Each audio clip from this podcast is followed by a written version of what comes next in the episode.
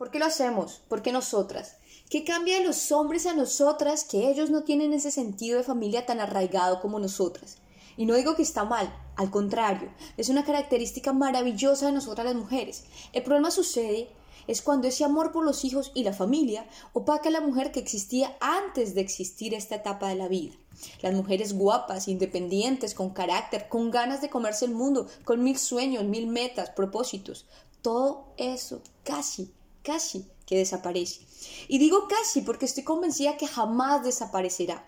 Solo se esconde en lo más profundo de nuestro corazón y de nuestra alma, como un gatito regañado al fondo de la casa que prefiere quedarse escondido. Y digo esto porque es una situación que he visto en muchas mujeres, familiares, amigas, colegas del trabajo, que sin importar su religión, su nacionalidad o sus creencias, su amor por la familia es muchísimo más grande que su amor propio. Y eso no está bien.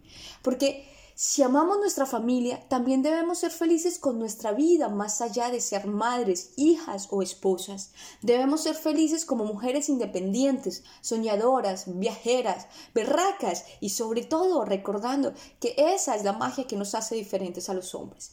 Es muy raro ver a un hombre que deja toda su vida por la familia. Casi nunca sucede. Al contrario, tienen esa facilidad de sacar tiempo para todo. Y mejor aún, de nunca olvidar su vida, sus gustos, sus sueños, jamás. Porque ser esposos y padres es un complemento de su vida y no es su vida como para muchas de nosotras se convierte en nuestra vida. Por eso es que nació este proyecto. Quiero que entre todas nos motivemos a nunca olvidarnos. Si somos madres, hijas, hermanas, pero más allá de eso, somos mujeres Mujeres que también tenemos muchos más sueños y metas más allá de estar solamente en la casa. Además, estoy totalmente convencida que una mujer exitosa en su vida aporta mucho más a, su familia que una mujer que solamente se la pasa en la casa, un poco reprimida o tal vez olvidándose simplemente por las diferentes situaciones. Eso realmente no es vida.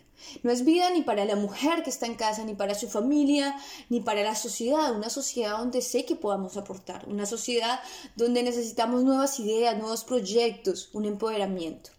Esto es un proyecto femenino, una manifestación de mujeres empoderadas.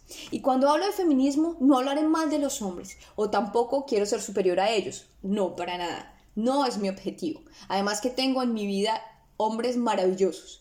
Lo que hablo es de no olvidar que somos mujeres y que debemos motivarnos y que debemos tener el centro de nuestro alma, de nuestra alma conectadas, conectadas. Entonces estoy hablando de motivarnos.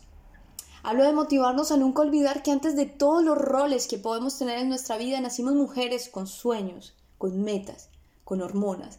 Y todo lo que hace que podamos hacer realidad lo que queramos. Solo depende de nosotras tomar la decisión. Estos podcasts que comienzan hoy, 10 de enero del 2021, siempre tendrán un propósito, recordarte lo maravillosa que eres. Pero como tenemos tantos perfiles, sentimientos, emociones y muchas, muchísimas hormonas, vamos a trabajarlos en diferentes audios, donde quiero que compartamos libros de empoderamiento, de conexión con nosotras mismas, libros de proyectos, de sueños, de viajes o simplemente experiencias que hemos vivido al cotidiano y que quisiéramos compartir.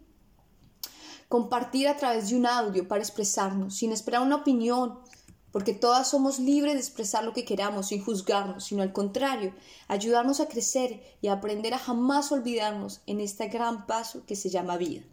Hoy comienza este gran proyecto que se llama Las Ninfeas. Bienvenidas a todas.